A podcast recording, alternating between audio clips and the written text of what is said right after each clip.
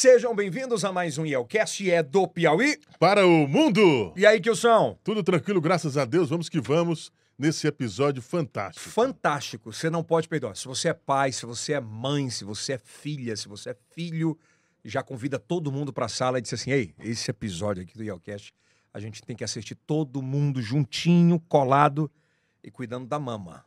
Episódio outubro, da família. Outubro, a gente vai findar outubro, que é o outubro rosa, falar da relevância, Kilson, que é o outubro rosa, e falar principalmente da importância dessa desse respeito que a mulher tem que ter com o próprio corpo e o homem também, eu não sabia. Com certeza, né? Não é, Kilson? Todos os cuidados necessários. Mas esse é o Yelcast, é o primeiro podcast em TV aberto para todo o Brasil, todos os sábados às 10h30 da noite, para mais de 20 milhões de parabólicas, e também pelo canal do Yelcast no Facebook, no TikTok, no Kawaii, no Spotify, em todas as plataformas disponíveis. Mas você tá muito elegante, cara. Sabe como é, né? Heron veste o homem atual. E você encontra Heron nas lojas Noroeste, Piauí e Maranhão e lá no Cocai Shopping. Em Timon. Em Timon. Timon é a grande Teresina, nossa ci- cidade linda e maravilhosa de Timon, aqui ao lado, tá bom?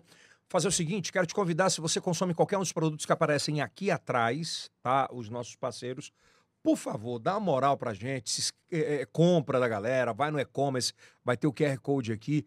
É, é essa galera que nos ajuda a fazer aqui o Yelcast, tá legal? Muito obrigado. Vamos para o ano 3 do Yelcast, findando 2023, com muitas novidades para 2024. Aliás, 2024 o Yelcast eh, terá dois estúdios. Esse e um auditório para 39 pessoas, com seis câmeras 4K, possibilidade de a gente ter até cinco ou seis convidados. A gente está muito feliz, né, Kilson? É verdade, a possibilidade também de ao vivo, né? É, Nossa, provavelmente 2024 seja ao vivo. Hoje, a gente bate um papo com um tema muito importante, que é o Outubro Rosa, que é uma revolução mundial que 2023 acredito que seja um divisor eh, de águas para essa causa que é tão importante. E para falar sobre isso, ninguém melhor, ninguém melhor do que ele, que é mastologista, é doutor e mestre pela USP, professor da Universidade Federal do Piauí, da UESP, diretor do Instituto de Mama do Estado, da Academia de Medicina de Letras. Ah, eu tenho muito orgulho e muito carinho em receber com a salva de palmas o doutor Luiz Ayrton. Seja bem-vindo, doutor. Seja bem-vindo, doutor Luiz Ayrton. Opa, obrigado. Pode chamar obrigado. doutor Luiz. Pode, fique à vontade. Ah, eu aqui agradeço estar aqui com vocês, vocês da importância do trabalho que você vem fazendo, esse estúdio maravilhoso que deixa a gente bem à vontade. Estamos prontos para começar esse assunto tão importante, relevante, agora nesse dia que estamos encerrando Outubro Rosa 2023. É verdade, a gente está findando, mas a, a intenção é findar com muito conhecimento, né? com, muito, com muito relevância sobre esse tema. Eu acho que antes de a gente entrar no tema da mama, doutor, é, o senhor deve, e obviamente, conviver com um ambiente feminino há muitos anos. Né? Eu queria que o senhor falasse o tamanho da importância dessa evolução, dessa prateleira tão importante que a mulher ocupa hoje, que deve ocupar muito mais em outros lugares, em outras situações. Mas qual é o tamanho da relevância hoje ah, da mulher para o mundo, principalmente sobre saúde? Qual é o tamanho do ganho nos últimos 30 anos? A gente visualizando a história da humanidade desde o início, a mulher teve sempre um papel, in- digamos, inferior, ou melhor, interno. O homem é que sai da caverna, ele é que vai à luta atrás da comida, ele que vai isso. E esse- essa jornada ela vai se estabelecendo ao longo desses quatro mil anos que estão, eh, ou melhor, 146 mil anos que o homem caminha pelo planeta. E a mulher sempre em segundo plano, sempre isso em segundo plano no seu desejo, nas suas manifestações de vontade. Quer dizer, até bem recentemente, jamais uma mulher poderia eh, pedir a seu marido para manter relação. Hoje ela tem essa liberdade. A mulher também conquista esse espaço que integra um espaço fora da casa, fora da caverna. Que isso eh, impacta sobre o seu adoecimento, né? Você tem, que, você tem mulheres que fumam, você tem mulheres com vida ativa, você tem mulheres com, com a sexualidade muito mais presente, você tem, e ela também se expõe. E, e a gente está falando lá daquele início, das cavernas ainda, Sim, né, onde eles não poderiam, ah, elas não poderiam sequer ah, falar. se quer falar. Hoje ela consegue falar, ela consegue ter independência, e mas alguns fenômenos ainda são muito presentes. Observe que quando nós adoecemos, nós gritamos mamãe, ninguém grita papai. Nós estamos prontos para receber o carinho que a mulher traz em si. na sua natureza feminina. A mulher que cuida é a mãe que ajeita um travesseiro, é a mãe que, que ajeita, que passa um remedinho na, na garganta, é a mãe que cuida. É a mãe que fica do lado a noite toda. Que fica do lado. Ela sofre mais do que o próprio filho. Então, esse universo feminino, ele impacta na nossa vida de uma forma que cria até um vínculo que a gente até pode imaginar assim, uma situação em tem, por exemplo, um policial que aborda um, um, um elemento que está fora do contexto social, ele, ele usa a mãe do, do elemento para poder atrair é, responsabilidade. A tipo gente... assim, você não vai passar vergonha na sua mãe. Também, mãe, né? também, essa... A gente nasce com esse negócio da mãe, que nós respeitamos a mãe até o final. O pai é mais, ele é capaz de botar o filho para fora, ele é capaz de não reconhecer esse detalhe. A mãe não, ela sustenta isso. Ela é capaz de dizer frases curiosas como a culpa não é dele, não é do meu filho, é dos amigos que ele anda. Então isso tudo mostra claramente que esse vínculo ele é eterno. E, e nós é, desfrutamos também muito bem, muito bem disso, seja os meninos ou as meninas nesse papel feminino que a mulher tem. E a mama é isso também. A mama é a representatividade da mulher como mulher, da sua sexualidade, representatividade da, da mãe. Se a gente pede um artista para pintar um quadro sobre uma mulher que é mãe, ele, ele, ele pinta logo ela amamentando. Né? Então... Eu, acho que é o maior, eu, eu acho que é o maior gesto de amor é, inicial e pós-inicial, né? porque fica para a vida toda, que é o amamentar. Né? Isso, o amamentar, ele é, além de tudo isso que você está falando, a gente realça o fato de que nós, quando nascemos, não somos perfeitos. A gente apenas escuta e sente dor. Uma criança, se você furar ela com agulha, ela vai chorar. E ela escuta. Então, uma mãe que amamenta, nua, onde a criança vai repousar seu, seu, seu ouvido no tórax da mãe, ela, ela vai sentir o coração. O coração que ela reconhece como sendo da mãe, como sendo dela. Esse processo se dá ao longo dos primeiros 28, 30 dias, que é quando melhora-se a visão e ele começa a enxergar o contorno da mãe como o primeiro sinal de, de, desse mundo que ele vai viver. Ele começa a melhorar o nariz, onde ele vai começar a sentir o cheiro, ele sente o cheiro do pai. Ele começa a melhorar a linguinha, começam a criar as papilas gustativas, ele começa a sentir o sabor do leite ou da comida que a mãe come pelo leite. O primeiro leite do primeiro mês é um leite de hormônio.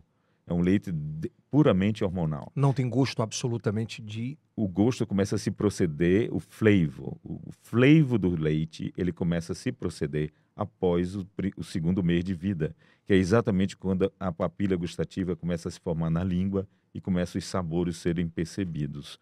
Uma mãe que amamenta seis meses só no leite, ela está ensinando ao seu filho exatamente o que ela come, porque logo, logo ele vai estar tá lá do lado da mesa da família comendo aquilo que ele está acostumado a comer.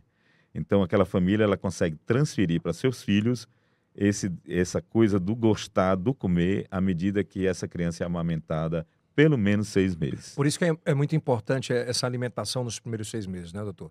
De saber o que comer, porque o filho ele vai acabar é, ressignificando aquilo em, em, termos de alimentação muito forte. É uma, é uma intimidade com aquele sabor, né? Perfeito. Se uma mãe come é, alimentos muito. É, até um remédio. Se ela toma um remédio para dormir, por exemplo, a criança começa a tomar também, ele vai ficar sonolento. Esse cuidado, veja que os médicos, principalmente os pediatras, ficam muito atentos ao que a mãe está comendo, exatamente porque esse, essa criança vai absorver absorver tanto os sabores como a energia proveniente desses alimentos. Daí a necessidade dessa amamentação ser estimulada como forma de proteção à criança e proteção à mama. Uma mulher que amamenta, e isso nossas avós faziam muito bem, 15, 20 filhos, elas amamentavam todos, diferente da mulher moderna que tem um, dois filhos, ela termina é, perdendo uma chance de proteção contra o câncer. A amamentação você é, elimina tecido glandular da mama durante a amamentação. Isso faz sua mama ser mais protegida contra um eventual câncer que você possa ter no futuro e também. Então, desculpa, mas criança. quanto mais ela mamar a criança, menos é, câncer, ela vai, câncer ter. ela vai ter? Quando comparamos a uma mulher que não amamentou ou que amamentou, ok? Porque isso não é só um fator único. São vários fatores que colaboraram para poder a gente dizer essa mulher é uma mulher de risco para câncer e essa não é. São vários fatores. Quando a gente tem a amamentação como fator único, aquela que amamenta está mais protegida do que Bem aquela mais que não. protegida. Eu Muito vou, eu vou mais. dar um salto aqui e a gente vai voltar depois. Se o Kilson quiser fazer algum adendo nessa pergunta, é, porque a- a- talvez essa nossa geração agora, doutor, seja geração com menos filhos. Sim, né? A gente tem uma geração P de pets, né? de tutores de pets, e a gente tem visto um índice aumentar um pouco em relação ao câncer de mama em alguns aspectos. Tem alguma correlação isso? Eu gostaria de dizer que os animais são é, crianças- criaturas lindas, maravilhosas, mas elas não são melhores que os seres humanos bons. Geralmente, quando a gente compara um animal com um ser humano ruim, a gente pode encontrar que o animal é melhor do que um ser humano ruim. Mas diante de um ser humano bom, em que ele vai responder à altura da sua, do seu significado para essa pessoa, é muito melhor ter um ser humano Isso- do que um animal. Isso para a ciência, para a mulher, ela não ter o bebê, não ter um filho. Já tive N entrevistados, ela disse: não quero ser mãe, não me interessa ser mãe. Isso prejudicialmente para a saúde, porque é um, é um ciclo natural É. de procriação. Isso é interessante porque nós estamos nesse momento de finalizar mais um Outubro Rosa refletindo se nós somos vitoriosos na causa ou não. E a gente percebe que eh, nós somos vitoriosos porque a gente hoje tem muito mais mulheres curadas do câncer de mama. Você conhece alguém que teve câncer de mama e você sabe que ela está viva há muitos anos. Então ela é uma- um exemplo de que nós atingimos a cura com essas mulheres. Mas estamos diante de muito mais casos do que no passado. Então, esses fenômenos, isso aí é um que você cita, colabora para a gente continuar tendo um aumento do número de câncer no mundo. Né? Quer dizer, o, o estilo de vida, eh, a industrialização, eh, exatamente o, eh, o, mo- o mundo que nós estamos vivendo contaminado com mais e mais produtos que determinam um risco maior do número da Não doença. procriar beneficia?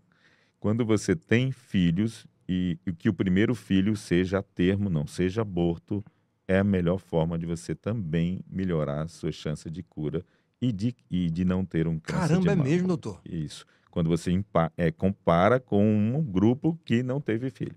É, tudo é ciência. Sim, Se a- essa mãe não teve filhos, ela tem uma possibilidade X de ter câncer de mama. Se essa mãe teve o primeiro filho, não foi aborto, essa mãe tem muito mais relevância para não ter. exatamente.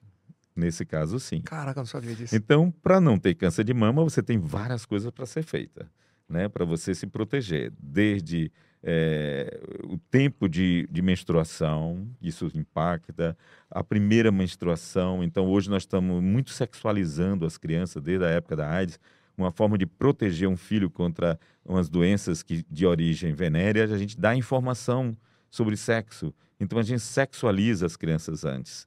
Então veja que às vezes o, o- o garotinho de 5 anos a gente chega, Pedrinho, você já tem namorada? Quer dizer, nós estamos sexualizando a criança. Isso não é natural, né, doutor? Isso não deve acontecer. Mas nós estamos vivendo um mundo que isso está acontecendo. Então essas crianças começam a menstruar com 9 anos. É muito frequente uma garota de 7 anos começar a criar peitinho. Com 9 anos ela começa a menstruar. E nossas vozes menstruavam com 12. Né? Então, e aí ela, ela vai passar mais tempo menstruando. E como ela tem uma vida sexual mais precoce do que antigamente, ela passa mais tempo tomando anticoncepcional. O anticoncepcional, em 14, 16 anos, está mais do que garantido, mas depois ele já começa a aumentar o risco de um câncer. Então, esse modo de viver, com todas essas in- Nuances, né? nuances, intempéries que acontecem na nossa vida, determinam o aumento da doença. Caramba, que louco. E esse mês é importantíssimo e a gente recomeça esse bate-papo é, falando sobre a importância do Outubro Rosa. Doutor, qual é o tamanho da relevância em 2023, se ele aumentou, é, se essa relevância diminuiu do Outubro Rosa, esse movimento mundial? É, o Outubro Rosa ele começou numa cidade da Califórnia chamada Liuba, quando a família iluminou de pink um determinado monumento. E a principal ONG do mundo, a Komen, pegou essa ideia e levou para os grandes centros, as grandes mídias. E aí nasce o October Pink. É, e utilizou-se também a- o símbolo do, da- do lacinho rosa. É, nos anos anteriores, o movimento da AIDS, que criou o lacinho pin, é, roxo, é, já era um movimento vitorioso e assim nasceu. Pega-se o lacinho e pinta agora ele de rosa e vamos criar o Outubro Rosa. o movimento se difundiu no mundo todo. O Brasil também trouxe esse movimento para o nosso país, inicialmente da sensibilização da sociedade de mastologia com as mulheres e depois as ONGs brasileiras, no caso a federação que reúne as ONGs brasileiras, nós começamos a iluminar o Cristo Redentor. E isso foi muito interessante, porque quando o Cristo Redentor é iluminado, no mesmo dia sai no Fantástico, no dia seguinte a sociedade se encantou com aquele gesto. Que é uma relevância muito grande. Né? Veja que três, quatro anos antes a gente tentou iluminar a igreja São Benedito em Teresina e o Frei, que eu não lembro o nome dele. e eu não vou perguntar quem era. Eu não vou lembrar, porque não interessa o nome, interessa o fenômeno. É isso. Ele achou, é um absurdo, como é que se vai iluminar uma igreja de cor de rosa? Não tem sentido. E quando o Cristo Redentor foi iluminado, no ano seguinte a gente iluminou a igreja é, São Benedito em Teresina. Então, a partir daí, esses movimentos começaram a crescer e o que eu vejo realmente em 2023 é uma sensibilização da sociedade como um todo. Estou vendo vários, entre aspas, outubro rosas, eu estou vendo empresas, eu estou vendo universidade, eu estou vendo é, movimentos mais diversos. Cada vez mais, né? Falando do Outubro Rosa, da necessidade de sensibilizar mulheres e gestores, que é isso é o objetivo do Outubro Rosa, para que a gente possa garantir leis que permitam acesso tanto ao tratamento como ao diagnóstico. Doutor, qual o impacto as mulheres historicamente procuram mais o médico? Qual o impacto disso com relação Esse... ao homem que não procura tanto? Tem procurado, mas não em quanto se... a mulher. Em sete pontos que a gente considera importantes, tanto para prevenir câncer como para diminuir a chance do câncer voltar, esse é um ponto de número cinco é aquele pelo qual as mulheres vão muito mais nos médicos do que os próprios homens. Né? Elas têm, por frequência, a visita ao ginecologista em razão do, da, dos seus, das suas, vamos dizer, eh, conformações é, hormonais. É, minha esposa fala muito sobre isso. Ela fala assim, meu, meu bem, ah, vocês, homens, são completamente fechados. No é, sentido literal, né? É, fechados em termos de genitália a, a, mulher não, né? Ela tem que ter cuidado, ela tem que ter. Que tá escondido lá é, dentro. É, é. E, e, não tem cuidado. Ela fala sobre o aspecto de higiene é muito mais forte, de uhum, cuidado, é. para que nada de pior possa acontecer. Não, mas né? também outros fatores vão colaborar para isso. O homem não é muito sensível a essa causa. Veja que não tem a caminhada do Novembro Azul. Verdade. Cadê eles? É. Já da, do Outubro Rosa tem, porque as mulheres estão lá, é, elas são engajadas nessa coisa da luta, né? E é, é, até curioso porque às vezes no consultório, quando eu recebo um paciente homem, é, normalmente ele vem primeiro com a mãe, na meia idade da vida ele vem com a esposa e no final ele vem com a filha ou com a neta. Eles nunca vêm só. Os homens, os homens são os frouxos, né? Já as mulheres, eu já vi mulheres sozinha receber um diagnóstico, enfrentar um tratamento, ficar curada da doença e a família só do lado. A gente tem um caso que é nacionalmente conhecido, que é o caso da, da Preta Gil, que o marido, inclusive, abandonou, a abandonou. E ela fala sobre isso. É, num caso de câncer, não especificamente de, de, de mama. Ou foi mama? Não foi, né? Foi mama, né? Não, acho que não. Dela não. Não, foi no estômago, foi no estômago, é. perdão. Então, esse caso nacional, que repercutiu muito grande, muito fortemente, é, de um câncer em uma mulher onde o marido a abandona e a atrai publicamente. Isso é muito mais cotidiano do que se imagina? Eu acho que mais no passado, porque acredito que hoje os relacionamentos estão mais, mais pontuados, a mulher tem uma participação melhor nesse relacionamento. Talvez o casamento já não estivesse tão bom. Mas nos anos 90, nos anos 80, onde não havia uma informação muito precisa sobre câncer, as pessoas tinham medo até de pegar a doença. Quando a mulher tinha câncer, o marido saía de casa. Hã? Né? Isso era real. Isso nós vivenciamos muitas vezes, principalmente com pessoas que estavam à margem da informação verdadeira. Tanto é que nós criamos uma, uma espécie de estímulo que é o marido laço firme. No Outubro Rosa, as mulheres têm a, a opção né, e também a oportunidade de homenagear os maridos que estiveram presentes com elas durante o tratamento, dando a eles uma medalha chamada Mariço Laço Firme. Esse marido teve comigo o tempo todo, que ele sirva de exemplo a todos os homens do mundo. Então é uma, é uma, é uma coisa assim. É, lúdica, mas que extremamente importante. Muito positiva. Muito de 0 a 10 nos últimos 20 anos, quantos maridos abandonavam as, as esposas? Eu não posso lhe dizer isso com uma certeza mas, assim, científica, assim, mas eu acredito que não. diminuiu bastante.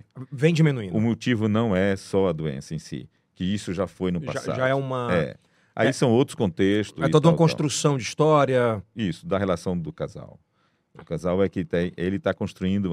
Como também nós víamos muita gente que achava que, que usa o câncer. Esse é um personagem curioso, porque a pessoa tem um câncer, onde a gente acha que ela vai estar desesperada por aquele câncer, mas ela percebe que o câncer faz chamar a atenção do marido, faz chamar a atenção do filho que está querendo ir embora, faz chamar a atenção. Então ela usa muito também essa. É uma dependência emocional. Exatamente. Ela aproveita como isso moeda de para troca. poder. Exato, como moeda de Para a gente partir desse princípio, doutor, de fato, o que é o câncer de mama? O câncer, ele é a doença mais desafiadora que existe. Exatamente, não só especificamente o câncer de mama. Observe que eh, você não está gripado, eu não estou gripado, mas nós temos câncer e a gente não está nem sabendo onde ele está. Mas nosso organismo consegue ir lá e matar essa doença. Então, ele é uma, uma, uma doença inerente ao nosso corpo. Começa logo desse lado. O câncer pode ser uma doença, eh, vamos dizer, inexorável. Não tem como não ter por exemplo, câncer de próstata. Todo homem acima de 40 anos tem seu câncer de próstata e ele vai indo insidioso, devagar, e até ele atingir, dar uma clínica para gente. O câncer pode ser uma doença de cunho venéreo. Nós estamos acabando o câncer de colo de útero porque ele é transmitido pelo HPV. Então, nossas adolescentes estão todas sendo vacinadas. Essa é uma doença que vai acabar. O câncer po- pode ser transmitido por vírus, vírus Epstein-Barr e outros vírus podem estar relacionados à transferência de um câncer. O câncer é uma doença também de caráter do, doença do trabalho. É, por exemplo, pessoas que trabalham com amianto ou trabalham com fuligens, em, em- em- em, vamos dizer, em chaminés, eles terminam expondo a um câncer determinado pelo trabalho que ele faz Mercúrio, né? É outro que causa, né? O câncer é determinado por fatores que nós conhecemos. O cigarro é um produto que nós sabemos que causa câncer. O, O álcool. vapor, né? É. O álcool, ele fa- faz parte de um contexto. Ele entra no contexto do plástico, ele entra no contexto eh, de outros, outras coisas que nós utilizamos, como eh, am- eh, irradiações, como outros eh, branqueadores de dente, eh, uma série de outros produtos que nós usamos no nosso dia a dia hoje que expõem ao nascimento e aparecimento de câncer. Mas você não tem câncer só porque encostou naquilo que causa. Você também tem câncer quando você não tem a capacidade de defesa. Por exemplo, o que é que nós herdamos do pai? É, nós herdamos do pai e a mãe a incapacidade de matar um câncer quando ele aparece. Entendeu? Então, uma pessoa que tem um câncer de mama, tipo, ah, minha avó teve um câncer de mama, ela tinha 85 anos, aí não é história familiar, porque ela, essa avó teve porque viveu.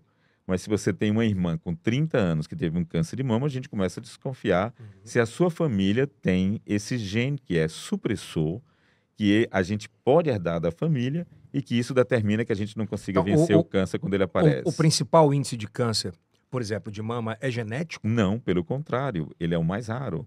Ele só acontece de 5 a 15%. Eu acho que no Piauí é bem provável que ele seja 5%, né?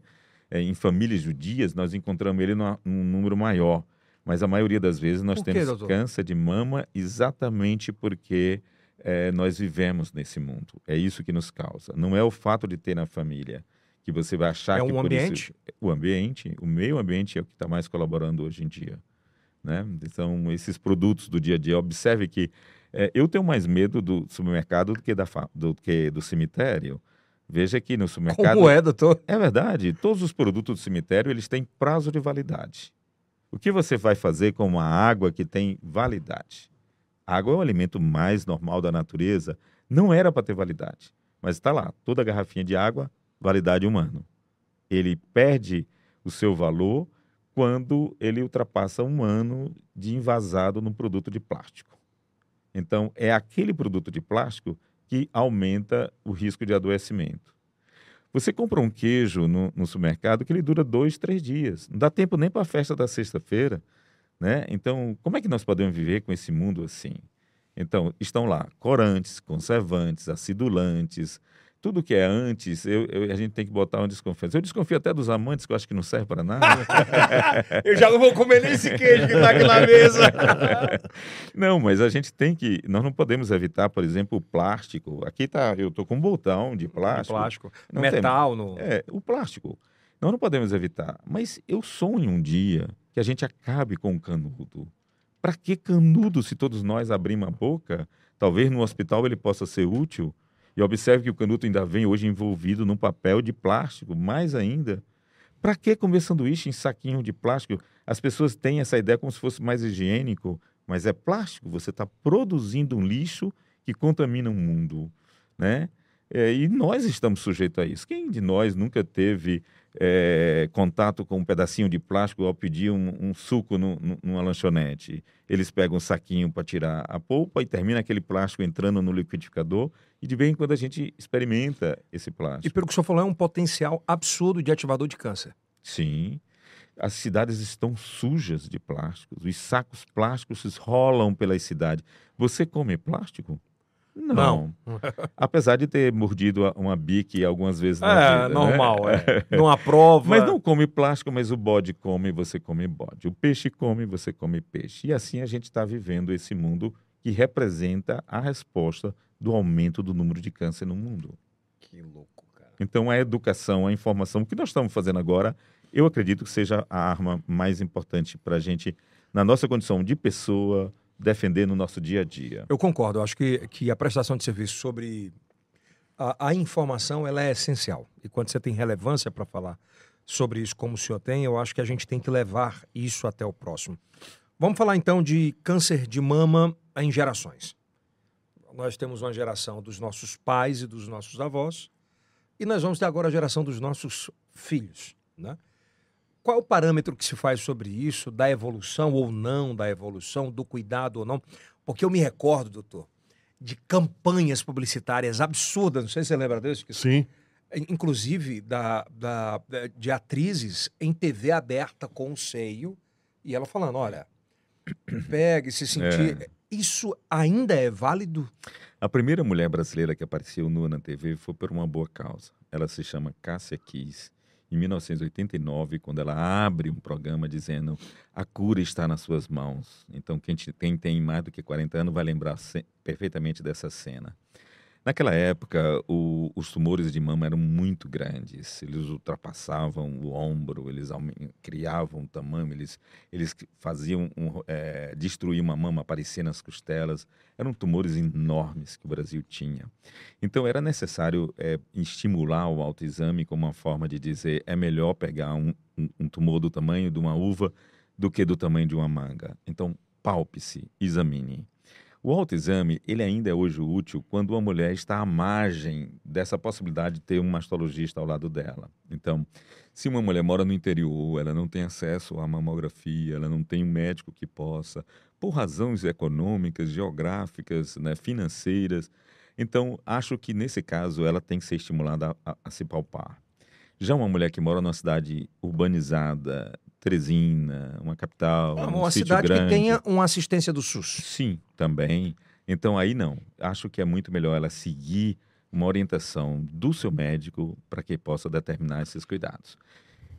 Doença de mama é médico de mama. Isso é muito importante a gente lembrar agora em 2023, porque hoje você está sujeito a, a, fazer exames por aí e, e, e a, a, conduta ou a condução não ser adequada. Mas o porquê que esse diagnóstico de doença de mama é médico de mama e não o autotoque. Acho que é importante ser. É, exatamente, porque você tem, você consegue palpar um tumor na mama que ele tenha no mínimo 2 centímetros. Mas você consegue diagnosticar um tumor de mama numa mamografia de 3 milímetros. Caramba! Então, o segredo é quanto menor, maior a chance de cura.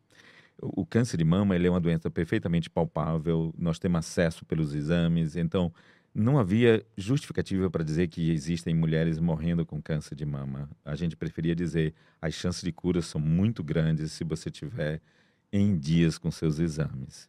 Porque aí sim a gente tem a oportunidade de dar um diagnóstico precoce que impacta sobre a vida financeira dessa mulher, sobre a vida dela pessoalmente, porque um tumor pequeno a gente não faz uma cirurgia grande.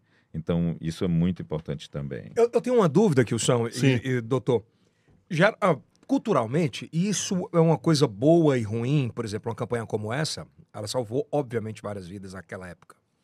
Mas talvez ela não tenha alertado tantas outras vidas no decorrer disso. Porque não encontrou um de 3 milímetros que não dá para encontrar e ela estava com câncer, correto?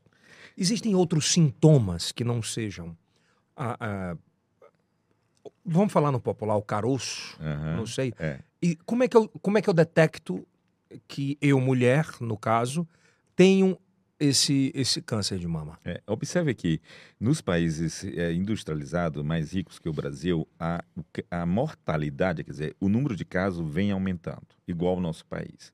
Mas a mortalidade nesses países ela está diminuindo. E no Brasil não, ela continua crescendo. Então, o que está acontecendo? Eu acho que é muito mais importante a gente lembrar que existe uma parte da sociedade que vive à margem. Elas são chamadas seno-dependentes. Elas dependem de políticas públicas para ter saúde da mama. Então, elas não têm acesso à mamografia, elas não têm acesso a um tratamento. É mais fácil uma mulher pobre morrer de câncer de mama no nosso país do que uma rica. Porque ela tem acesso à informação melhor, ela tem acesso aos exames, ela tem acesso a um tratamento mais rápido, e aquela que está dependendo das políticas públicas, ela está à margem. Então, esse é o foco da nossa vida como brasileiro, de focar nessas mulheres para a gente corrigir esses números.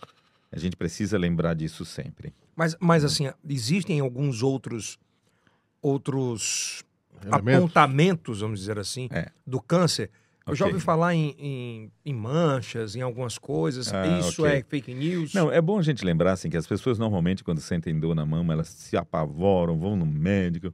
Via de regra, o câncer de mama não dá sintoma. Sintoma é o que a gente sente, sinal que a gente vê. Sério? Isso. O câncer de mama, ele é um- um- uma doença que a gente vê ou pega. Essa que é a verdade. Então, na dúvida, vá no médico para ele poder lhe examinar.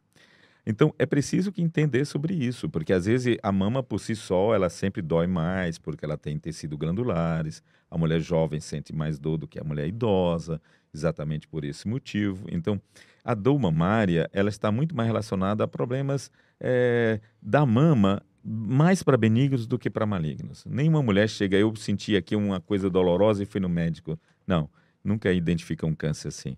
E o, e o nódulo é talvez o sintoma, o sinal mais frequente que a gente tem. A, a sensibilidade. é, a- obviamente a gente sabe que o seio, e eu vou perguntar isso, a diferença de seio e peito, é, porque é bom entender sobre isso. Mas assim, a sensibilidade vai de cada ser humano. Por exemplo, é, o mamilo ele tem uma sensibilidade diferente para uma mulher e para outra. O peito, o pegar, ele tem uma diferente para outra. É bem isso. Fica bacana, bacana você ver como você ser um homem ter esse, essa visão das mulheres. O, a participação da sexualidade da mulher em termos de mama é muito variável. Você tem mulheres que sentem uma, uma- um prazer muito grande no toque com o dedo, no toque com a língua, no aperto suave, no aperto forte. Tem umas que não têm prazer nenhum na mama. É perfeitamente normal isso. E então essas variáveis de sensibilidade na sua sexualidade se mostram das mais diferentes formas. E no homem também. O homem também tem prazer na mama. E isso é uma, uma- se desenvolve isso é, culturalmente. Né? Quando ele começa a estabelecer isso como um prazer, ele termina usando a mama dele também como prazer. Mas tem muita parada, né? A mulher vem, vem dar um beijo no seu mamilo e ela diz: não, não. Tem sim, tem. Tem, claro, doutor, tem, tem. Tem, porque isso é cultural, né? O homem não, é o paquinho, não, não, Tem até uma brincadeira que mama de, mama, de mama de homem não serve pra nada, né? Não tem isso, se tiver, tira, tem essa brincadeira. Eu acho que isso é cultural. Quando uma mulher desenvolve é, essa coisa da, da- desses valores em cima da sua mama, ela, se de- ela desenvolveu pela, como ela cre- cresceu a sexualidade na sua própria vida, né? A gente vai determinando esses, esses fatores do ponto de vista de, de cultural, cultural mesmo. Falando de mama de homem e de mulher ainda, né? Ah, só a mulher pode ter câncer de mama ou o homem pode ter câncer de mama? O homem pode ter todas as doenças que a mulher tem. A gente só não consegue Sério? que ele dê de mamar por enquanto. Mas ele pode ter aumento, enquanto. por enquanto. Ele pode ter aumento da mama, ele pode ter doenças benignas, ele pode ter eh, doença da pele, da mama, ele pode ter infecção na mama Mas câncer de e mama. ele pode ter câncer. O que diferencia são alguns fatores. Por exemplo, a, a idade que mais tem câncer na mulher é entre 45 e 55 anos. O homem, quando aparece com câncer, ele aparece na faixa dos 70. Né? Geralmente, o câncer de mama do homem ele é mais fácil de ser visto. Por isso que a gente não faz campanha para os homens. A gente fala das mulheres. Por quê, doutor? O homem, eh, a cada 200 mulheres que têm câncer de mama, aparece um homem. Esse ano são, nós esperamos 760 mulheres com câncer de mama no Piauí e 73.600 mulheres no Brasil inteiro. E, e a gente tem aí uma percentagem muito pequena de homem. No Piauí, talvez uns 19 casos. E, e como é o câncer no homem, o câncer de mama no homem? É igual o da mulher, ele é tratado da mesma forma, tem que tirar a mama, tem que fazer é, a quimioterapia, tem que fazer a rádio. No Eu caso... não sabia absolutamente de nada disso. Então, ótimo. É, o inconveniente também existe na radioterapia, porque ela queima a pele, e aí se ele é muito peludo, ele fica com um lado sem pelos. Aí, então ele começa a tirar Nossa. o pelo do outro lado, para disfarçar assim. Essa... Cara, eu, eu acho que isso traz uma uma igualdade de, pré, de, de, de preocupação do esposo uhum. e da esposa, que é. deve ser muito, muito, muito contributivo em termos de informação. E o câncer de mama no homem, como a mama é pequena, ele pode disseminar mais rápido pela própria pele. Para outros lugares? Para outros lugares. Então, é pior ainda. É não, não precisa se apavorar. Não, eu estou perguntando. perguntando. Mas o que quero dizer com isso? É que, assim, normalmente nós não estimulamos homens a se examinarem, porque a doença é muito rara entre eles. Kilson, você já está né? aí, Kilson. É rara. é. Mas não, quando não dá você... no homem, não dá, né? é, quando você observar alguma coisa diferente, aconselho a procurar Tem algum outro sintoma, doutor? Geralmente... Sem, sem ser o toque? É, geralmente e um sem nódulo, clínico, né? feridas, né? né? Feridas? Pode acontecer. Na pele? Na pele né? Às vezes, não necessariamente embaixo do mamilo, na lateral pode acontecer. Sério? Se ele então, confundir com uma espinha, alguma coisa. É, é, aí espinha todos nós conhecemos, né? Então, se ele tem dúvida, é melhor procurar Médico. uma orientação. É. O preconceito atrapalha muito ainda? Sim, em tudo na vida o preconceito atrapalha. O preconceito não devia existir em nada. É um absurdo como a gente cria preconceito nas crianças. É. Uma criança não nasce com preconceito. Se ela tem algum não. preconceito de alguma coisa, é bem provável que um adulto Se ela é racista, ou família, é porque... alguém ah, ensinou para ela. Concordo com o senhor absolutamente, permanentemente. Vamos lá, pessoal. Doutor, as mulheres estão no controle. Sem sombra de dúvida. No mercado de trabalho, um mercado de trabalho frenético. Uhum. Mais uma observação que, quero, que eu observei durante a Copa do Mundo é feminino futebol feminino, é que as mulheres não matavam a bola no peito. Para um atleta do nível de, dessas mulheres, é Matava não, que os... Não. ele observou uma coisa interessante. Talvez porque pode desviar até a posição da bola. Né? Acredito que é, sim. Porque pode... A gente pode matar no peito, mas não na mama. A mama pode desviar a posição da bola. Acredito que sim. Vamos perguntar para elas, para a gente saber por quê. Mas por é, outro é lado, verdade, Por outro lado, é bom que se diga nesse momento que pancada não está relacionada com câncer de mama. Pois é, não tá? Né? Não. Tinha essa dúvida, Kilson. Cotovelo de menino, uh, trinco de porta, marido violento. Deixa os maridos namorarem lá com força e vontade que não vai causar nenhum Quando problema. você fala marido violento, é alguém que quer pegar, quer... E amassar. Pode amassar não tem nenhum problema. Desde que a mulher sinta prazer. É. Né? Isso aí tem que lembrar. Não prejudique nada. Né? Não, não tem nenhuma relação com isso diretamente. E quando os maridos são agressores, agressores de fato? Aí deve ir para cadeia. Eu sei que vão. Mas eu pergunto se isso pode de alguma forma repercutir é, é, uma pancada pode dar um, um trauma, pode dar um hematoma, pode dar um desconforto, pode doer. Mulheres, na maioria das vezes, estão usando muito silicone, né? Então, isso é, é um problema maior diante para elas. É, se, então, se, tem que lembrar disso, né? O senhor tocou agora num assunto que eu acho que é um assunto importantíssimo a gente abordar. Pontual. É muito pontual, porque nós vemos numa geração completamente de internautas, de, uhum. de smartphone. É, cheio de mídias falsas, é, cheio de é, informações. Pois é, e assim, é... A, a, o que me preocupa, eu sou pai de menina. Uhum. Então eu fico muito preocupado. E assim, a liberdade aqui em casa é vigiada. A mãe acompanha, ela tem um sentimento mais feminino de entender a filha. E eu fico muito preocupado sobre os influenciadores e as influenciadoras a respeito de beleza. Né? Você vê, eu, eu vejo meninas de 12 anos querendo ter peito de 500 ml porque acha que aquilo vai resolver a vida. E, e, assim, penso eu, posso estar enganado nos meus mais de 40 anos de idade, que a genética não é natural para receber isso da mulher. Não está no time, não está na vida. O que é que, de fato, essa antecipação sexual, a antecipação de estética na mulher, e eu falo sobre maquiagem, silicone, é, botox, procedimentos estéticos, lasers, o que é que isso pode causar em uma menina a partir dos 15 anos de idade? Bom, é interessante lembrar, aí são vários fatores que você jogou tudo numa panela só. Mas são Você essas tem- panelas que você recebe na internet rápida de drops. Não, bom, bom lembrar que nós temos diante das mídias várias informações que não são verdadeiras. E geralmente as pessoas se apresentam se chamando de doutores e que falam sempre os últimos estudos. E quando a gente vai ver esses últimos estudos são publicados em revista de qualidade baixa, que não tem impacto nenhum. São, é- é- é- o sujeito está querendo fazer sucesso. E aí ele quer seguidores. E aí ele chega com uma coisa que é lógica, mas não é verdadeira. eu vou, eu vou abrir. a- ah, desculpa lhe interromper, eu tenho que lhe interromper. O senhor falou um, um ponto para mim importantíssimo. É muito fácil você abrir hoje a internet e dizer como você vai ser milionário, segundo os últimos estudos. Qual é a diferença da internet, por exemplo? O senhor tem doutorado na USP, UESP, UFP. São validações verídicas. São Aham. estudos. Aham. Qual é a diferença de quem vai para a internet ou de quem passa pela universidade para falar sobre? Acho que a gente criou um mundo com oportunidade para quem conquista por outros motivos que não talento, né? Então você tem pessoas que têm informação verdadeira e que às vezes não, não, não tem acesso a essas mídias, né? E às vezes você tem uma pessoa que tem uma habilidade muito boa com mídia e, na verdade, ele não tem a base, o alicerce, que é a informação verdadeira. Então, são pessoas que pegam uma ideia que tem sentido, mas não é verdadeiro. Então, isso é muito frequente. E aí saem informações exageradas, erradas, tipo, desodorante causa câncer de mama. Tem gente que começa a dizer que é. A pessoa que escuta isso, ela tende até não usar. E, ou então, sutiã causa câncer de mama. E eu não estou dizendo que são só essas pessoas. Todos nós somos vítimas. Às vezes você pode encontrar um médico que deu uma informação que a gente duvidosa. Acabei de receber uma informação do Ministério da Saúde publicando os riscos que uma mamografia pode dar.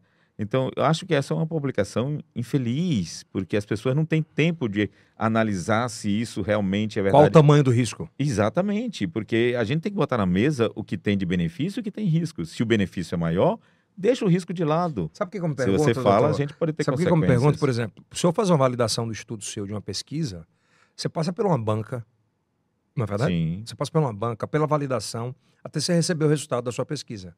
sim. Então, existe punição.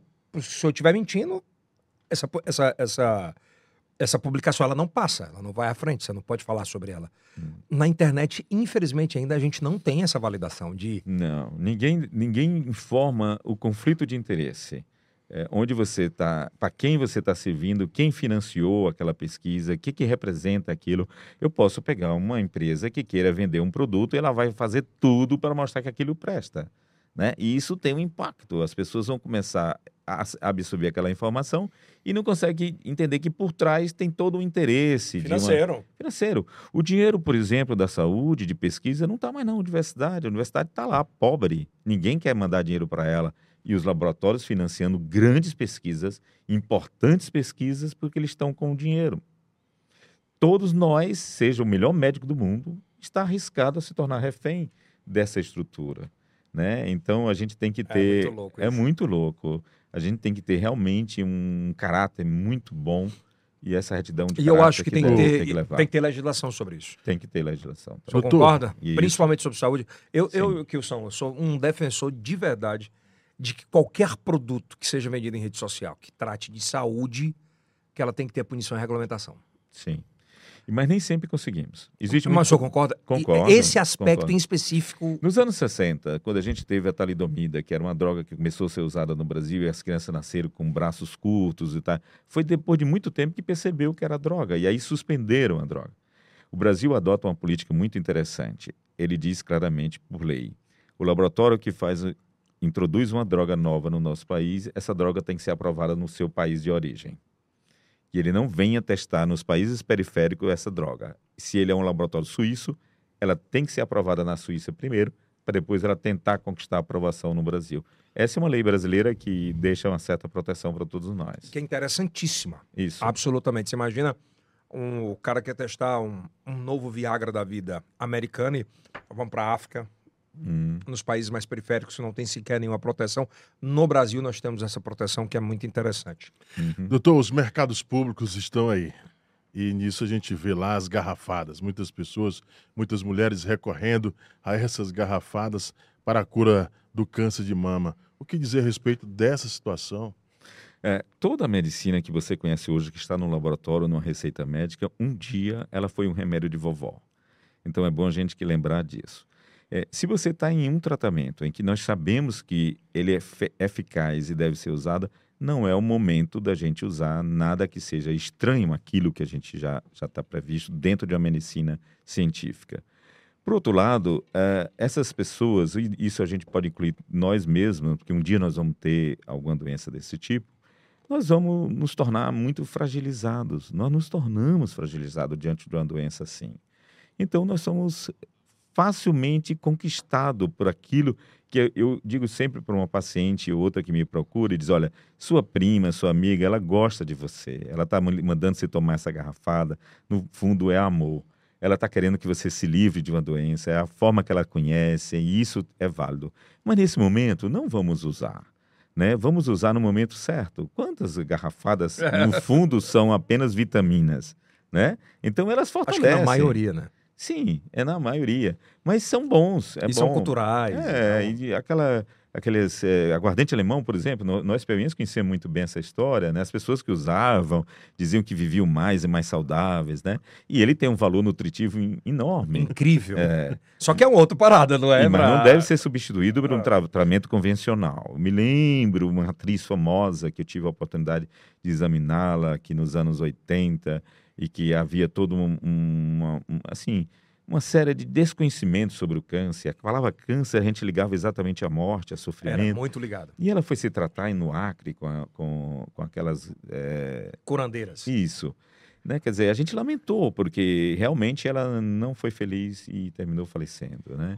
Então ficou só a história dela na nossa mente. Vamos voltar pro, pro vamos voltar pro, pro silicone infantil, silicone, né? Silicone, ótimo. É. Eu como mastologista adoro silicone. Eu coloco silicone nas mulheres eu acho muito válido. O posicionamento no passado, onde se colocava o silicone dentro da mama, dificultava porque algum tecido da mama podia ficar de trás do silicone. Mas hoje não, a gente coloca sempre por baixa, projetando essa mama, facilitando ela ser examinada.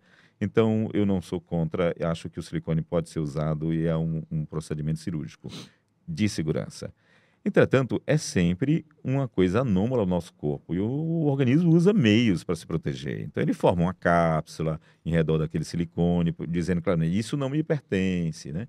Então, essa cápsula pode contrair no futuro e promover, é, amassar esse silicone de uma forma mais para que todos entendam.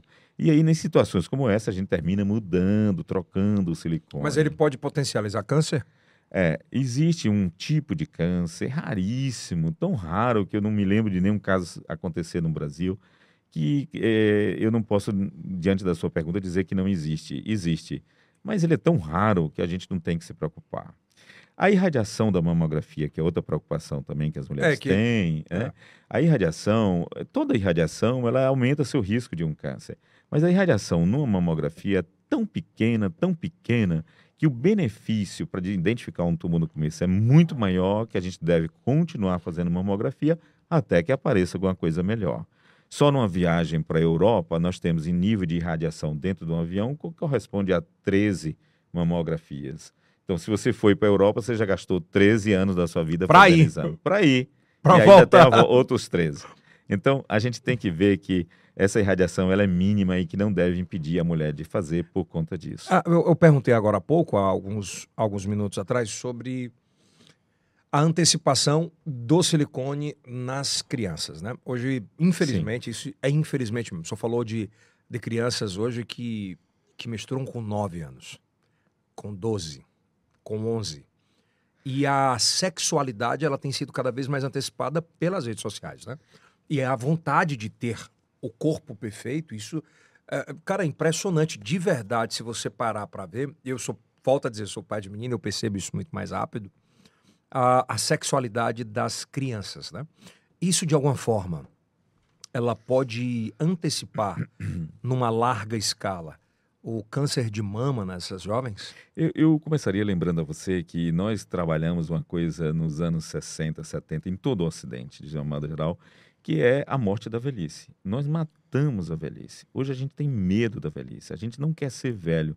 E o velho era o símbolo da sabedoria, é o símbolo, é o símbolo da medicina. A medicina, quando ela tem como símbolo, é um cajado e uma cobra. Aquele cajado é Velhice. Até hoje o cara não quer ir pro médico novo. É, exato. Quer dizer, essa coisa de matar a velhice fez nascer uma geração preocupada com suas estéticas e violentamente sofredora do medo de ser velho. Quando a gente encontra uma filha de 20 anos com uma mãe de 40 no shopping, as pessoas costumam dizer elogios assim: nossa, parece duas irmãs. E essa de 40 fica cheia de felicidade que, pelo amor de Deus, você não tem 20 anos. Cai na real. Cai na real que o seu, o seu eh, Photoshop, ele, ele mente sobre você, que aquilo não é você. Então, a gente começou... Aquele filtro não é Não é você. você, né? Então, a gente começou nessa noia, começamos a usar produtos da mais diferentes formas, sejam hormônios, branqueadores de dente, creme de toda a natureza, e todos esses produtos estão relacionados com o aumento de câncer. Todos. Todos. Aí é que é o detalhe. Isso daria duas horas de conversa sobre Não, mas eu não tenho, isso. eu não tô com preocupação com o tempo, não. Se o senhor tiver, eu quero ouvir. Mas é, é um assunto que nós precisamos refletir até na nossa, na- no nosso lidar com o outro. Quando um homem chega num ambiente em que ele chama uma mulher de senhora e cede o lugar para ela, ele está sendo educado. E às vezes a gente vê uma mulher corrigir esse homem e diga: Não sou senhora, meu nome é Tereza. Ela não percebeu que o rapaz é educado e não está chamando ela de velha, está tratando ela bem. E por que não ser velho? Né? Por que, que a gente matou a velhice? Essa semana uma paciente minha me viu de barba branca e chegou no meu consultório me chamando de magro, jovem e bonito. Disse, "Jo- jovem nem tanto, né? Eu estou de barba branca. Se alguém me chamar de novo, tá mentindo. Não acho que isso seja certo. Tem- então vamos Ah. por partes aqui, que é importante a gente retratar, né? É. É, se criou uma cultura muito forte, muito Sim. forte, nos últimos anos, da é skincare, que é a limpeza do rosto facial ao, ao dormir, principalmente das mulheres, e ao, ar, e ao acordar, é, o produto de base misturada com protetor solar e tal, todo esse negócio todo. Eu te pergunto, isso traz problema para um possível câncer na mulher? É, eu tenho dito que esse, o uso desses, desses produtos, a gente tem que estar de olheira em pé. Nós estamos no exagero de uso. Há uma série de formações de profissionais. Veja, por exemplo, os profissionais de odonto que estão fazendo estética de pele. Alguns dermatologistas estão perdendo até a medicina pura, são incapazes de dar um diagnóstico de uma doença que se manifesta pela pele, porque Botox, estão né? envolvidos na estética, porque isso gera dinheiro. As mulheres na rua estão prontas para consumir esse produto. Isso é muito curioso, porque eu lido com essa dualidade, porque eu uma hora tenho uma paciente com câncer de mama, uma hora eu tenho uma paciente com uma plástica. E aí eu vejo que as mulheres com câncer, elas pensam duas vezes, porque está caro, eu vou ver como é que eu faço, eu vou não sei o quê, eu quero... né? E uma mulher que vem para fazer uma plástica, o preço que eu coloco, elas aceitam. Isso, isso me gera uma preocupação, porque eu estou diante de uma doença grave, que é um câncer, e as pessoas ainda têm que ter tempo para saber onde vão ser tratadas. Né? Quer dizer, por que, que esse fenômeno acontece? Porque isso está impactando muito na vida das pessoas. Elas estão preocupadas com a estética. Telefone? Também, né? Você diz o telefone rede celular, na- a rede social. Sim, tudo colabora.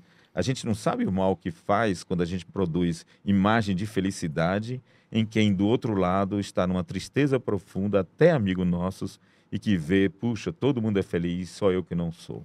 Então a gente pode estar colaborando para um sofrimento maior de alguém que esteja do outro lado. Mas vamos continuar esse Doutor, raciocínio. Só, só para continuar o raciocínio que eu estava falando, sobre a, a questão do, dessa evolução, né? De que eu posso Uhum. ter ou não, né, principalmente da- do juvenil. Como é que o senhor tem recebido isso nos seus, É, no seu de consultório? fato, esse fenômeno da sexualidade, ele nasceu na época da década de 80, quando a AIDS chegou ao mundo e a preocupação dos pais e mães era exatamente eu preciso ensinar meu filho a se defender na sua sexualidade para não pegar uma doença como essa. Então começamos a falar de sexo para nossas crianças muito cedo. E isso sexualizamos as crianças. Né? Você vê o Joãozinho de 7 anos e a gente perguntar para ele se ele tem namorada, isso não é normal. É um erro É mesmo. um erro. Uma garota de dois anos, a gente dá um batom e ainda bota. Olha como é linda, ela se veste e usa o batom. Isso não é normal. Quem é seu paquerinha? Isso não é normal. Nós estamos sexualizando essas crianças. Elas terminam menstruando mais cedo. Então, hoje, uma criança com sete anos pode já ser encontrada uma garota criando ah, o peitinho. Né? Com nove, ela menstrua. Então, ela passa muito mais tempo menstruando ao longo da sua vida. Então, é, um- é uma mulher diferente das nossas avós. que o tempo de menstruação foi bem menor, né? Que o número de filhos foi bem maior, que o tempo que amamentou foi bem maior. Então, essa mulher, ela é diferente da mulher de hoje. Aí a pessoa vai olhar para o senhor, doutor, mas é a evolução, as pessoas mudaram, a modernidade. Não, a evolução é quando a gente evolui para melhor. Né? E a gente pode passar por processo ao longo da vida da humanidade, a gente vê, em algumas horas nós fizemos isso, e depois a gente recuou e voltou. Então nós temos é que acertar. Se a gente partiu para isso, por uma consequência, quer dizer, nós sexualizamos nossas crianças porque discutimos sexo com ele antes da hora, foi para proteger contra uma AIDS, mas será que não é hora que nós temos já controle da AIDS, se a gente não está na hora de parar com isso? É, a gente tem que botar isso na mesa. Quer dizer, então, que o protetor solar com a base que a minha esposa coloca, minha filha de manhã, pode repercutir futuramente ruim? O sol é extremamente útil à nossa vida. Ele, ele brota em, na nossa gordurinha debaixo da pele, um aumento da vitamina D e isso é muito importante para a nossa vida. Por quê? É, o sol também, ele é esteriliza. Veja que, Teresina, muitas doenças tropicais não existem por causa do sol forte sobre as ruas, sobre as árvores, sobre as coisas. Aqui não é um local de desenvolver fungos, diferente de Belém, diferente de Recife, que são mais úmidos. Então, ele é importante, ele é necessário, nós devemos tomar banho de sol. Ele, inclusive, deixa a gente mais cheiroso. E como é. Desculpa, então, é... eu botei perguntar. A gente sai hoje na rua, é, eu vejo N pessoas, ô Kilson, com um papel na cabeça para não pegar um pente de sol. Vai me dar câncer, eu não posso pegar, vai estragar minha pele. Tá. O sol envelhece a pele, isso a gente sabe. É, o sol também pode produzir o câncer de pele, isso também a gente sabe. Mas é, eu estou falando de, de controles normais do uso do sol. Não é o sol em excesso. O sol em excesso lhe expõe. Por outro lado, o câncer de pele você só vê em pessoas com mais de 30 anos. Então, para ele desenvolver um câncer, ele demora mais tempo.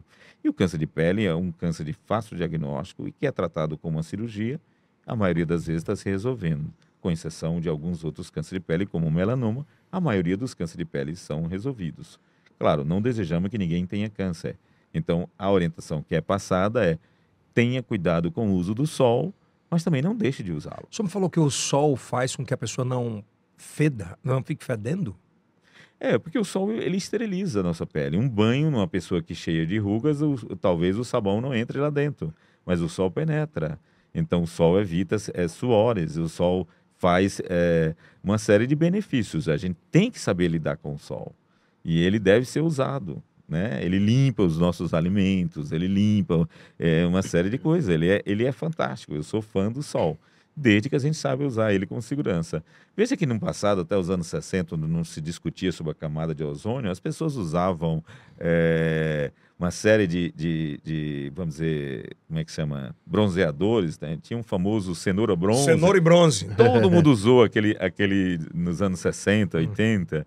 E as pessoas tinham orgulho de sair, não era nem, era nem bronzeado, era tição. A gente achava lindo sair assim, né? De um banho de sol. Então isso também é cultural, né? Então a gente precisa botar na mesa é, é, é muito de amedrontar a população em influências ou influências para vender produto? Faça uma pergunta para quem faz isso. Né? Porque, de fato, o que, que eu acho é que, às vezes, nós temos esse personagem na nossa vida pronta para vender. Ele está usando as mídias para fazer sucesso. O senhor respondeu. Se auto-intitular influência. Influência de quê? O que é que você sabe para transmitir para as pessoas?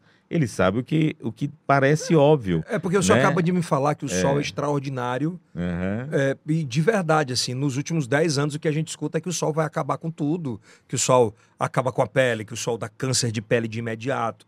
Se eu sair do meu carro e for até a minha casa, eu já peguei é, mas veja, eu tô, eu confirmo o que você está dizendo. Eu só estou dizendo que a gente não pode eliminar o sol da Compreendo. nossa vida. Então é isso que a gente tem que absorver, saber da importância que ele faz, o benefício saber que ele nos traz e saber usá-lo. É isso que nós temos que botar na Saber mesa. usá-lo, né? Saber usá-lo. Da melhor forma E não deixar de usá-lo. Por exemplo, eu tenho um pai, mãe, idosos são importantes.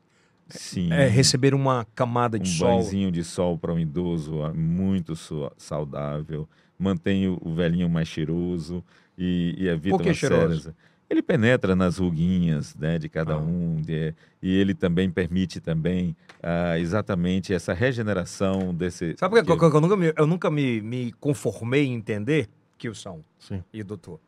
É que quando a minha filha nasceu, eu tinha que todos os dias e ter um banho de sol com ela. Aham. E depois que ela cresceu, eu não posso ter mais banho de sol com ela. Como assim? Exatamente isso. Veja como é curioso. Não né? é? É curioso. E, e- e a, a própria ciência, ela é assim. Um dia você escutou, ah, se você tiver o colesterol alto, não coma ovo.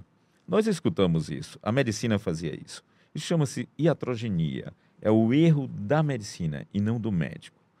Então, hoje em dia, você não vê um médico mais proibir de você comer ovo se você tiver o colesterol alto. Né? Então, você pode. A gente compreendeu, depois de mais e mais estudo, que o colesterol tem uma importância familiar. A gente vê pessoas que têm colesterol alto com várias histórias na sua própria família. Então, isso é o que conta de verdade. Né? Então, a dieta tornou-se menos importante nessa questão. E isso é dinâmico, porque a ciência é dinâmica e é até bom que ela seja. Né? Então, a gente não tem que, eh, que analisar nesse, dessa forma. Mas hoje, até as criancinhas jovens também tomam banho de sol. É verdade. Cassiano. Doutor, de acordo com as pesquisas, mostram que o brasileiro está vivendo mais. E aí eu volto à questão do silicone. Cada vez mais mulheres de 50, 60 estão colocando silicone. Isso é bom? É. É o momento Não. certo? É, eu acho que o momento certo é quando a mulher decide né, por ela mesma. É, no passado, por exemplo, ninguém gostaria de fazer uma plástica de mama com menos de 18 anos. Hoje a gente sabe que deve fazer. Nós não podemos permitir que uma adolescente, seja mulher, atravesse sua adolescência com risco de pegar apelidos, com risco de pegar O uma bullying, série no caso. Claro. Então, por que não fazê-la eh, mais jovem, né? Quer dizer, hoje nós perdemos esse medo. Às vezes você encontra uma pessoa de 15 anos que foi procedida uma plástica nela. O garoto, o garoto que tem ah, o empedramento da mama na- no início da adolescência, ele vive sua adolescência com peitinho. Peito não é coisa de mulher, de homem, então ele termina querendo tirar aquilo ali. A única solução é cirúrgica. Então, às vezes, fica, não vamos esperar ver se regride, não. Hoje não. Hoje a gente vê perfeitamente que o benefício em operar jovem é muito melhor. Ele atravessa a sua adolescência sem aquele peitinho, sem sofrer bullying nem outro tipo de complexo. Até porque hoje os jovens aceitam muito mais ajuda psicológica, psiquiátrica do que antes, né? Muito bem, muito melhor. Lembro na minha primeira vida médica, eh, a gente tinha uma dificuldade enorme de, de encaminhar para um psicólogo. Né? As pessoas, hoje não, as pessoas têm até orgulho de dizer eu tenho meu psicólogo. Estou fazendo terapia. É, Não tá doido, né? Ficou chique, né? Antes era assim, vamos para o psiquiatra ou psicólogo. Eu não sou louco. É. Ó, papai, como é que você vai me levar? E acho que é o entendimento. As mídias, elas colaboram muito para mexer na nossa mente. É. Temos que reconhecer Pro isso. positivo e pro negativo, né? A Covid abalou todo mundo, ficou todo mundo nervoso. Não, a Covid é uma doença inflamatória que atinge ah, esses órgãos que, como pulmão, garganta e uma série de outras coisas, mas ela não é, não tem esse impacto sobre a nossa. O que aconteceu foi o nosso isolamento, o crescimento das mídias, que a gente, isso sim, que impacta na nossa vida do ponto de vista psicológico, da Eu- nossa mente. Eu aproveito, doutor. Nós tivemos várias revoluções, inclusive da revolução industrial, enfim. Mas hoje a gente vive a revolução da comunicação. Qual a importância dessa comunicação? O senhor que é o doutor, mestre, e para as pessoas que estão se aproveitando dessa da comunicação dessa grande revolução para levar para grandes públicos. Eu prefiro acreditar que, como diz o poeta, tudo que é novo é perigoso. Então, ponderação nas novas tecnologias. Acho que isso é, é muito importante. Prudência. Mas, por outro lado, nós não vamos negar. Então, a gente tem que realmente captar isso e levar para a nossa vida no dia a dia, porque nós vivemos uma constante evolução da vida. Quer dizer, quando nós podemos dizer que uma pessoa tem- é curada de um câncer, isso foi determinado por pesquisa, que encontramos as drogas corretas, identificamos os, os casos de câncer. Antigamente todo mundo era tratado igual, hoje não. É como se faz um exame de urina, que o médico pede uma cultura de urina para saber qual antibiótico você toma. Um câncer tratado assim também. A gente faz uns testes para saber quais remédios são mais eficazes naquele tipo de caso. Então, cada pessoa é tratada individualmente e aí a gente atinge um sucesso melhor. Então, isso é determinante na nossa vida hoje. Então, a modernidade chega com essas coisas e a gente tem que estar realmente é, tentar avaliar custos e benefícios e às vezes desistimos de alguma coisa que a gente absorveu como boa e depois conquistamos outra coisa a mais que a gente viu que era muito boa. Doutor, o que é que há de mais revolucionário para a descoberta do câncer? Hoje, como é que se identifica o câncer? Seja na mulher, seja no homem, é com no toque, é com o exame. O que é que existe de mais revolucionário? Ah, nós estamos diante de uma fase curiosa, nós estamos eh, tentando, vamos dizer, toda tecnologia nova, ela implica na, na, numa investigação, como eu acabei de falar, né, realmente ver esses benefícios, se são seguros ou não. Mas agora nós temos uma tecnologia nova que é um exame de células circulantes eh, de câncer. Então, chama-se biópsia líquida. Então, nós... tira- Biópsia líquida. nós tiramos o líquido do sangue de uma pessoa e através desse exame nós vamos determinar que tipo de câncer você pode ter. A partir daí, nós vamos diretamente estudar aquele órgão que você tem com suspeita. Você tá, você tá de brincadeira. Esse exame ele me dá se eu tiver fígado, é, é, sangue no é, perdão, câncer no fígado, câncer no pâncreas. Olha como ele é revolucionário. Eu posso deixar de fazer mamografia em todas as mulheres e passo a fazer naquelas que realmente tiveram o exame de sangue alterado. Mais ainda, nós, por exemplo, temos um paciente com câncer e ele vai ser tratado, vamos dizer, com 10 aplicações de quimioterapia. Eh, se você faz duas aplicações e o exame identifica que você já tratou e já curou, você para ali. Então, provavelmente, algumas pessoas queriam tomar 10 sessões de quimioterapia, devem tomar duas, três, né? Porque a gente já viu que parou. E a gente pode ter também aquela que, com depois de 10, ainda precisa tomar um pouco mais. Mas é de fácil acesso esse exame? O exame ele é curioso porque ele é determinado na hora. Você colhe o sangue e em duas horas você tem um resultado. Você tá de brincadeira. É. Então isso também tem. Mas tudo que é novo cria paradigmas. Por exemplo, se ele faz um exame e diz que você tem um câncer na sua mama, aí eu tenho duas mamas. Então qual delas? Eu começo a investigar uma na outra, uma na outra, e fico sem saber onde é, porque ainda não apareceu na mamografia. Mas é um exame novo? relativamente novo. Ele está disponível no mercado desde 2019. A Covid atrapalhou um pouco, mas ele está sendo feito em São Paulo.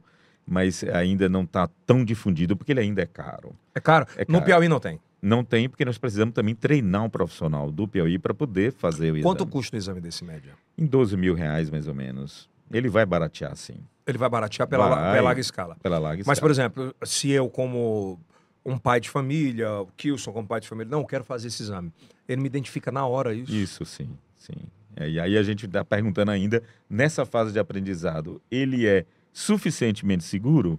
É, uma, é um aprendizado que nós vamos ter essa resposta Cara, em mais dou- alguns anos. Mas, doutor, é absurdo esse exame. Mas eu acho muito bacana. Eu acho uma revolução. Talvez eu, como mastologista, tenha, deva ser a coisa mais bacana que eu vou Você já, já, médico. já, já solicita alguns pacientes seus? Sim, sim. É Mas tem que, tá, tem que estar em São Paulo. É, em São- qual- é, é- é um laboratório Quer que eu específico? fale a propaganda? Pode falar. Tem. Não, existem dois lugares no Brasil que fazem isso. O Fleury é um deles. Fleury é um deles. Ah. Eu tive um tio que morreu de câncer de vias biliares. E zero, zero, absolutamente zero, de um câncer na família. Por isso eu- Porque isso não tem valor é, é. familiar.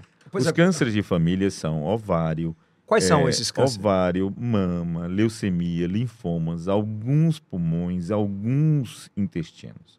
Esses São sim esses. são mais propensos a gente ver esse fenômeno repetir em várias famílias. Porque eu só, só, eu só concordo que muito rotineiramente na história, nos últimos 20 anos, a gente escuta um familiar, o outro falou, ó, fulano teve câncer de tal, o filho tem que estar fazendo exame direto. É, mas não é bem assim. Por exemplo, câncer de estômago está muito relacionado com a alimentação. Então, às vezes, uma família come a mesma coisa. E aí você termina vendo esse É, exame. verdade. Certo? Então, é, o câncer é desafiador exatamente por isso. Ele não é uma doença, isso é isso, isso é isso, a causa disso é isso. Não. Ele envolve uma série de fatores, envolve a autocura, envolve ah, fatores genéticos, ambientais, irradiações. Aí, produtos, por exemplo, amianto. É outro produto que causa câncer. Graças a Deus está diminuindo no mundo. Mas se você quiser colaborar com algum produto, evite o plástico. Você já está colaborando para diminuir o câncer no mundo. Doutor, E uma cidade, é bom dizer, uma cidade é suja não é porque o prefeito limpa. Uma cidade é suja porque as pessoas são sujas. boa. É verdade. É verdade? É absolutamente verdade. É, e tem algumas leis que tentaram ser emplacadas como é, saco de papel no supermercado não colou, saco de papel na padaria não colou, porque o cara não quer, ele me dá o, O saco. é, ela- é o consumidor que pede isso. É, um, um- olha, por exemplo, um presente que você vai dar de um perfume. Você compra o vidro, o perfume e o presente está lá dentro. Uhum. Esse vidro tem uma tampinha, Que é de depois ele tem outra tampinha, que é aquela grande de cima, depois ele fica numa caixinha, e essa caixinha ela tem um invólucro de, de um papelão para segurar esse presente, E vem um plástico por fora. um plástico por fora, tem uma etiqueta nesse plástico. A dona da loja pega esse produto, coloca num, numa, numa, como se diz, uma sacola, ela joga papel Mas celofane, não, faz um será que não volume tá enorme. mudando, doutor? Faz um, está porque a gente está batendo esse papo, as pessoas vão perceber Ah, o que eu estou dizendo. Absolutamente. Tá lá um volume enorme de papel celofane, ainda dá um laço, ainda bota a etiqueta, tudo é lixo. E o presente tem 20 Eu mil. vou, eu vou perguntar a pergunta do bar da esquina aqui, para a gente fechar. Posso? Vamos. Posso perguntar. Kilson? É um prazer enorme estar Conhe- aqui. eu conheço gente, é um, é um, um amigo, um amigo parente de Sobral, até ele falava: Olha, fulano bebe todo dia há 60 anos e não morreu. Não tem câncer. Tá com 70 e pouco. E fulano nunca bebeu e tá com câncer. É. Organismos e reações? Sim, claro. Uma pessoa pode fumar cigarro a vida toda, morrer com 100 anos e nunca ter um câncer. Não pode? Pode. Pode, doutor? Pode. Mas você sabe que o cigarro não é bom. E principalmente a fumaça. Acho curioso as pessoas defenderem a maconha quando a gente é contra o cigarro. O grande problema é a fumaça, Não é a, a. poluição, o- os produtos que são degradados daquilo que se queima. Então, eu acho que nesse ponto a gente tem que lembrar. Então, eu não sou uma pessoa que defenda esse tipo de coisa porque eu acho que impacta na nossa saúde. Né? A gente tem que procurar essa prevenção. O estilo de vida, o modo como você faz a sua vida determina o seu adoecimento. Obesidade, por exemplo, não é saudável. Um volume enorme de gordura aumenta a produção hormonal do seu corpo, certo? Fora outras dificuldades que impactam, né? Ah, por exemplo, a bebida alcoólica, ela também ela é devastadora, né? Então a gente deve maneirar. Eu não digo deixar de usar. Cristo, o primeiro milagre foi com vinho. Então, Transformou, né? isso. Então, eu acho que a bebida tem que ser usada socialmente. A gente deve usar sempre, manter isso de uma forma mais natural. E algumas pessoas perceberem em si que quando bebem, perdem o controle, batem nas mulheres, batem nos filhos, eh, não destrói o mundo. produzem, não. Isso, não trabalham. Ele tem que olhar no espelho, é realmente eu tenho uma doença chamada alcoolismo, não devo usar. Mas é impressionante Certo. como alguns, alguns organismos, né, doutor? Seja para o cigarro, seja para a maconha, seja para a cocaína, seja para as drogas listas, como o álcool, eles reagem de alguma outra forma. São completamente destruidoras, né? Assim, elas são muito rápidas. Alguns, alguns corpos sofrem muito mais com Pois isso é, esse, e é, outros estão protegidos. Talvez a gente precise investigar e estudar um pouco Isso é mais. científico, né? Ciência- A ciência vai dizer Sabe, a, a ciência tem que te estudar. doutor, essa é a primeira de muitas. Espero que senhor aceite mais convites para gente. Sim. Por gentileza, É. né? Que os- Com certeza. Foi maravilhoso, foi extraordinário. É. A última pergunta que eu queria fazer ao senhor, é, que estava no meu briefing aqui, que a gente encontrou alguns questionamentos na internet, é que é verdade ou mentira que sutiã apertado pode causar câncer? Nem sutiã, nem namorado. O aperto não leva a doenças da mama. O sutiã, de fato, ele é uma peça importante na vida da mulher, ele tem que ser usado. Mas se você perguntar para um grupo de mulheres se elas trocam o sutiã, elas vão dizer não trocam. Elas trocam a calcinha, guardam o sutiã para o dia seguinte. E aí é que é interessante esse, esse, esse sutiã estar embebido de suor, que vai reagir com a tinta usada para colocar, no, que é colocada pelas indústrias no sutiã, e eles terminam manchando a pele das mulheres. Sério? O sutiã, ele leva essas manchinhas. Muita mulher tem muitas manchinhas. Elas pensam que são sinais, na verdade, são manchas decorrentes desse, desse mau uso. O sutiã também adoece pele, ele pode dar alergia, ele tem uma série de coisas. Estria. Não, pelo contrário, ele sustenta a mama no lugar e melhora isso. Ah, mas o sutiã não dá câncer. Nós não podemos imaginar que isso seja verdade até os olhos de hoje. Mas ao- o, o conselho de quem, para as mulheres que usam sutiã, é, Deve usar o sutiã, de preferência que ele seja branco. Ele tem tinta, mas o algodão é branco. Que seja de algodão. Se alguém tiver uma avó no interior que saiba fazer um califon, peça para ganhar um califon. As mulheres de hoje não sabem nem o que, que é isso. o que, que é um califão, doutor? É um sutiã feito de crochê, que sustentava a mama bacana e era feito de algodão. Então ele é, ele é curioso do ponto de vista é, cultural do Piauí e as pessoas esqueceram o Califão. Ele tem que voltar. Porque ele é Alô, muito mulheres. É. Então, essa parada de apertar demais, o decote em si. É, não, uma mulher com um decote bonito e um colo, ela é realmente mais bonita. Os homens olham para o colo. Os homens olham para a mulher nua, eles olham para o bico do seio para dizer ela tem seio. E eles olham para o bico.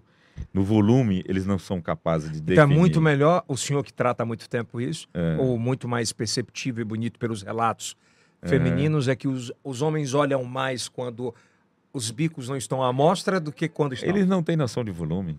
Eles olham para a mulher, eles, ah, ela tem peito, tem, é, tem, tem. Ela, ele não sabe dizer realmente se eles são bonitos não. Eles não também estão interessados. A mulher preocupa com um centímetro a mais para a esquerda, o homem não. Ele se É. ele segura, tá bom demais. É verdade. É, ele É, não tem- Fiz uma cirurgia, ficou um pouquinho para a direita e geralmente fica, né, doutor? É, não Um- tem um milímetro, né? É, é muito difícil. É, o senhor que opera É. sabe disso, né? De que eu falo porque minha esposa tem, e ela fala isso pra mim, ó, tá um pouquinho pra cá. Eu digo, tá não, meu bem, tá lindo, É, tá tudo homem- certo. O homem não consegue. O homem é macro. Ele é capaz de pegar um terreno que vai valer daqui a 20 anos.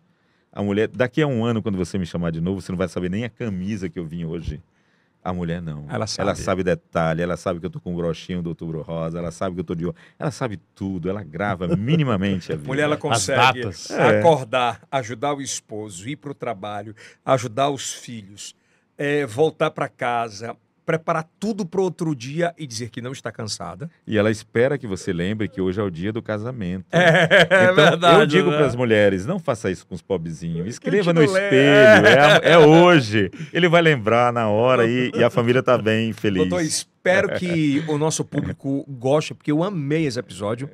Eu achei extraordinário, porque é de uma relevância muito forte. Uhum. Não só pelo Outubro Rosa, mas pela relevância feminina, sabe? Uhum. É, eu, eu brinco e falo muito com o Kilson isso, que eu digo, eu gosto de tratar sempre as mulheres com quem eu trabalho ou com quem as conheço como se alguém fosse tratar minha filha. Então, Uhum. passa por isso, assim. Eu É. queria que alguém tratasse a minha filha como... É, a mastologia entrou na minha vida de uma forma muito natural, mas eu, eu passei a conhecer muito o universo feminino e, e- e compreendo como as mulheres são. E elas são maravilhosas. Espetacular. É, eu acho que elas têm esse engajamento do Outubro Rosa. E a gente está vendo um Outubro Rosa diferente de todos os outros. O Outubro Rosa está enorme. Amanhã eu tenho um compromisso numa cidade do interior, depois da manhã eu tenho um outro, onde vou examinar 500 mulheres por causa da nossa ONG. E, e tudo isso pelo engajamento feminino. Que é né? maravilhoso. que E é por isso que nós estamos tendo bons resultados com essa campanha. Doutor, onde é que eu encontro todo esse material da ONG? Na própria ONG, Fundação Maria Carvalho Santos, ela tem um trabalho de 30 anos, mas ela completa agora 25 anos, quando ela realmente nasceu. Você tem folders, você tem um apoio para as mulheres, você tem não só da adaptação social, nós distribuindo prótese, sutiã, peruca, uma série de coisas que são do universo da mulher. Extraordinário, viu? A- as leis que garantem a, a essas mulheres os, os seus direitos. Isso Essas é pro- muito essa importante. proteção. O porquê do nome dessa fundação? É, Eu na vi que ele verdade- tocou muito logo de É, cara. Na verdade, ela é, ela chama-se a fonte da solidariedade. E quando a gente estava estruturando disso, eu perdi minha mãe com câncer de tiroide. E essa morte fez com que os amigos resolvessem ajudar. Então o nome da- é a sua Uma mãe. homenagem à minha mãe, Fundação Maria Carvalho Santos. Cara, Que é uma das primeiras que farmacêuticas de. Teresina. que extraordinário. É por isso a sua força, a sua dedicação. É, exatamente isso. Quantas mulheres já foram salvas lá? 283 mil mulheres foram atingidas no Maranhão, Piauí, Ceará e Tocantins até dezembro do ano passado. Caramba. Nós temos a mesma idade da UESP, mas a UESP formou 100 mil, pe- 100 mil pessoas. E nós temos 283 mil atingidas, Quase direta ou Dez indiretamente. vezes mais. É, são 52 projetos e 84 voluntários. A gente não faz isso só. Não tem grana lá. Não, tem não, eu digo voluntários. São voluntários. Sim, Eles obviamente trabalham... que precisa de- Isso, mas a gente tem a grana das pessoas que colaboram para o nosso trabalho. Sim, ó, A partir daí, nós conseguimos é, veicular os, é, os projetos que a gente tem, que ah, são que 52. extraordinário. Que extraordinário. Muito bem. Seja convidado. Vá lá Não, eu quero, é, é, quero me colocar, o Kills também. ah, a gente tem uma, uma penetração muito grande através da TV. Eu, de fato, pela minha ignorância, não conhecia tão fortemente esse trabalho. E, Ok. assim, com- conte com, com este espaço, ah, também o que a gente exerce na televisão. Uhum. Eu quero ser um, parti um voluntário de divulgação nesse projeto. Eu acho maravilhoso, espetacular e conte com a gente aqui. A TV, ah, os jornais foram sempre grandes parceiros nessa história. Às vezes a gente não, não esque esquecem deles, mas eles são os veículos de levar essa informação a quem precisa. Então eu aproveito para reconhecer tudo isso e vejo mais uma vez os novos tempos, um podcast, Ah. um- um- as mídias, elas também colaboram demais. Você vai ver o tamanho do resultado disso aqui. É. Para fechar, é, depois de 30 anos, né? Se a mamãe estivesse viva, qual era o tamanho da, da relevância e do orgulho de tudo isso? É, minha mãe era, era, era uma cientista, ela era farmacêutica. Eu, eu lembro, ela era tida como a médica da família. Minha mãe era, era também curiosa. Eu lembro de uma cena muito curiosa quando, há muitos anos atrás, eu ainda criança, ela percebeu uma Aedes aegypti em casa.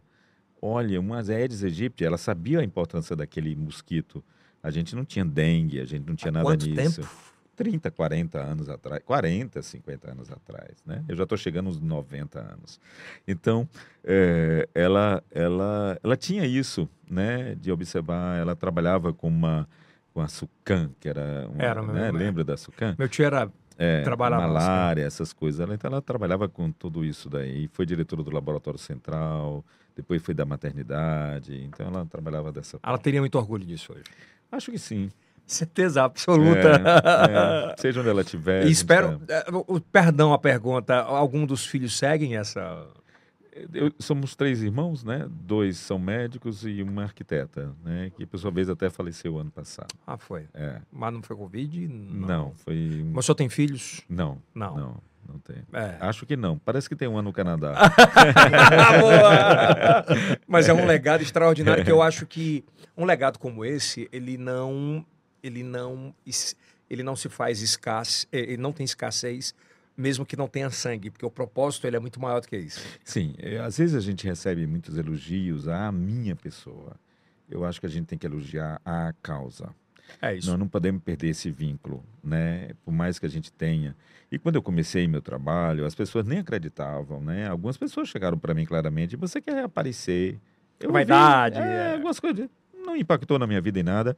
Acho que depois de 30 anos, ninguém tem mais nada para dizer. Pelo A amor de próprio- Deus, né? A O próprio validação. tempo mostrou que eu estou aqui ainda, eh, tentando levantar essa bandeira, fazer com que as pessoas sejam sensibilizadas. causa nobre. Doutor, espero que o senhor chegue aos consegue. 120. É, eu também. 120, eu também. 130. Vai ser bom. Tome a taça de vinho que melhora. Com certeza. Mais uma vez, obrigado. Esse espaço é seu e a causa é nossa. Você Obrigado. Ótima frase. Esse espaço é seu e a causa é nossa. Amei isso. É isso Vamos aí. encerrar com isso. É, viu, Ótimo. Gabi? Vamos marcar alguma Muitíssimo coisa já obrigado por bom estar dia. aqui com vocês. O espaço é seu e a causa é nossa. Com certeza. Kilson Jones, primeiro podcast em TV aberta. Esse, esse episódio sai na TV para mais de 20 milhões de parabólicas. Espero que toque você e deixe comentário aqui embaixo, né, meu irmão? É, comenta aí, né? Comenta, né? É, com os amigos. Fala das suas experiências sobre câncer.